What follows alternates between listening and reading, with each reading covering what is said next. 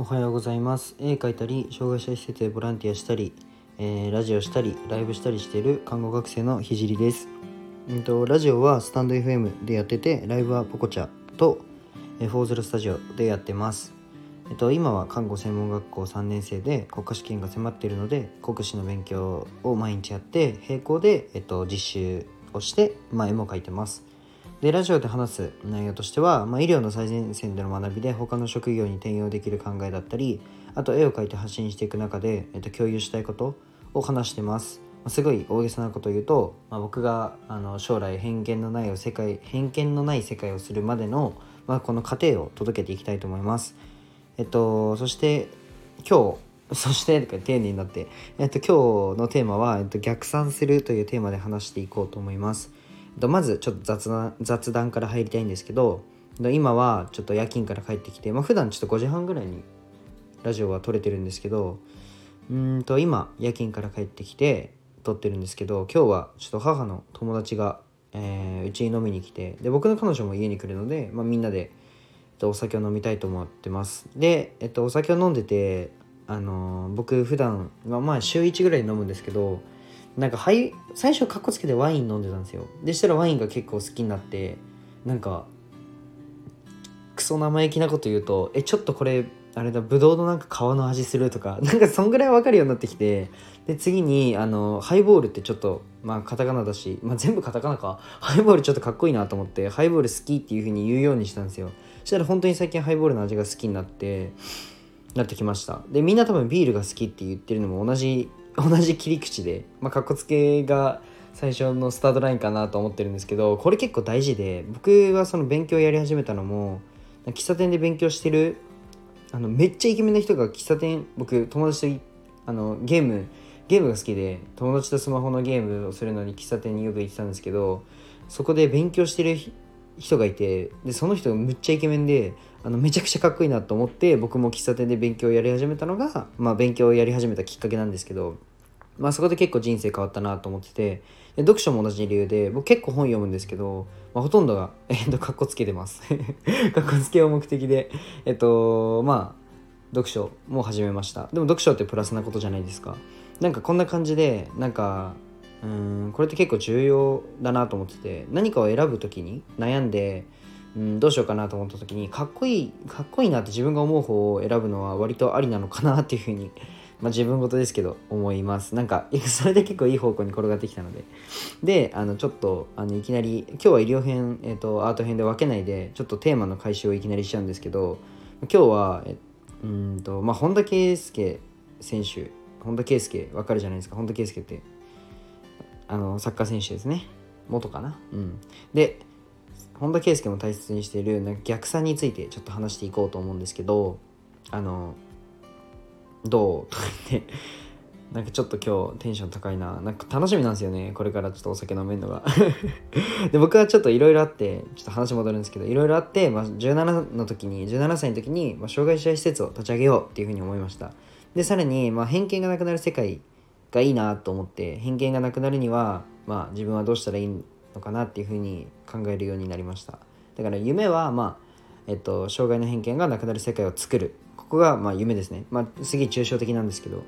でここから逆算していこうと思って。まず施設を立ち上げに関してはもともと障害者を受け入れる施設が少ないということと、まあ、医療が進むにつれて障害まあ普通減ると思うじゃないですか。でも障害って医療が進むことで増えるので障害を持つ方は増えると増えるということ。と、えっと、さらに、まあ、18歳以上のその障害を持つ方の受け皿が圧倒的に少ないことまあこれらのことから、まあ、自分の立ち上げた施設で一生過ごせるような仕組みを作って、まあ、親御さんの心配がなくなるような施設にしたいなと思ったのが動機です。で、えっと、これにあたって、まあ、施設のトップが医療の知識がないのはまずいなって思ったのとあとは障害を持つ親御さんはなんかなんで私がこんな体に産んでしまったんだろうとか私のせいだと考える人が、ま、すごい多くいることが分かったので、えーまあ、それまあそれらの問題から、うん、家族が抱える問題にも向き合えるプラス医療を学べる職業ってなんだろうなと思ったら、まあ、看護師だったので、まあ、看護師取っとくかという感じで今看護学校に通ってます、まあ、これで看護を学んでいる理由は分かったと思うんですけどまあ、次に、まあ、絵を描いている理由なんですけど、まあ、僕は、えっと、最近は絵絵にすごい力を入れてて、まあ、ぶっちゃけ国試の勉強より絵描いてるんですけど、まあ、僕の夢は偏見のない世界にすることです。先ほど言った通り。でまずどうやったら偏見がない世界にできるかなと考えた時に僕の中でまあその時18歳19歳だったかな、まあ、施設立ち上げようと思ったのよりはちょっと遅く。あの偏見のない世界にしようと思ったのでそう18かな？の時19まあいいや。18か19の時に思ったんですけど、まあ、僕の中で2つ思いついてまあその時に思いついたことなんでまだあれなんですけどでもまあ突っ走りたいと思って、まあ、目標をまず置かないとなと思ってでも2つ思いついてで1つ目が、えっと、義務教育に医療を入れること。で例えば道徳の時間に障害の子に触れる時間を確実に入れる教育。っていうかそういう義務教育にしたらまあ、これだけで変わると思うんですよ。あの幼い頃から、まあ、こういう方がいるんだなっていうのを理解したらあの偏見って何で起きるんだろうって考えた時に分からない知らないからなんですよね。で例えば僕今も看護を で医療を学んでるのであの例えば車椅子の子がいたらあこの子どういう疾患なんだろうとかそういう目線で見るんですよ。あのそうだな、うん、例えばあのボッチャであれ金メダル取った子とか筋ジストロフィーっつって、まあ、筋肉の筋肉がだんだん衰えてくる病気なんだなっていうふうに分かればあじゃあ今、えっと、足の筋肉が衰えて車椅子なんだなとかそういうふうに見て え何この子とはならないじゃないですか。なので、まあ、義務教育に医療を入れちゃえば、まあ、偏見はなくなるんじゃねえかなと思ったんですけどじゃあ教育変えるにはまず僕がこうあの厚生労働大臣とかですよねにならないといけないんですよね。確か。そ義務教育握ってるので厚生労働省でしたよね。確か。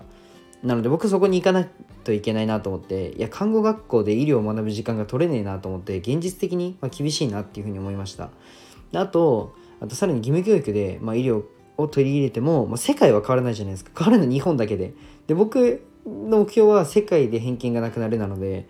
あのって思った時に世界を変えたいのであの、まあ、日本だけじゃ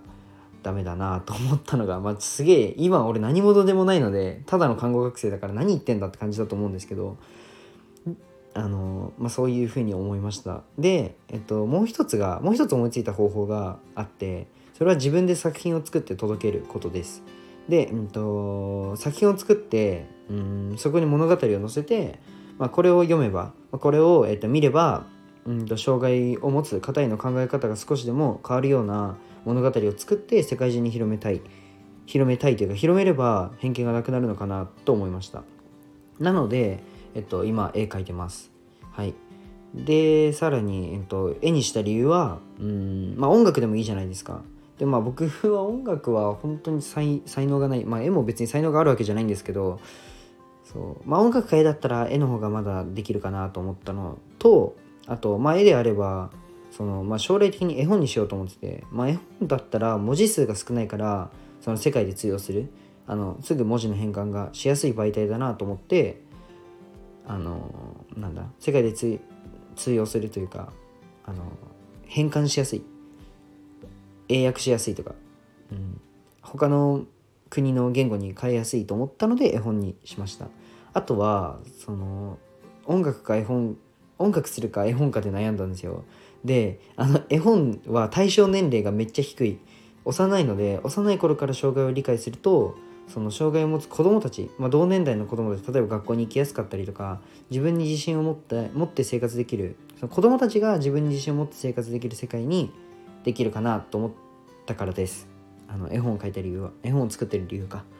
うん、でこのようになんか今自分が何のために何をやっているのかっていうのを日々行動考え考えて行動するとまあその夜中の、まあ、1時間プラスで勉強できたり何のために勉強しているのか分かんなかったら結構しんどいじゃないですか。あと眠い時に踏ん張るエネルギーとかにもなると思うので、まあ、是非目標を持って逆算をして進んでみてください。でまあ僕も全然まだまだまだまだなので、まあ、お互い頑張りましょう。ということで今日はこの辺で終わります。じゃあバイバイ。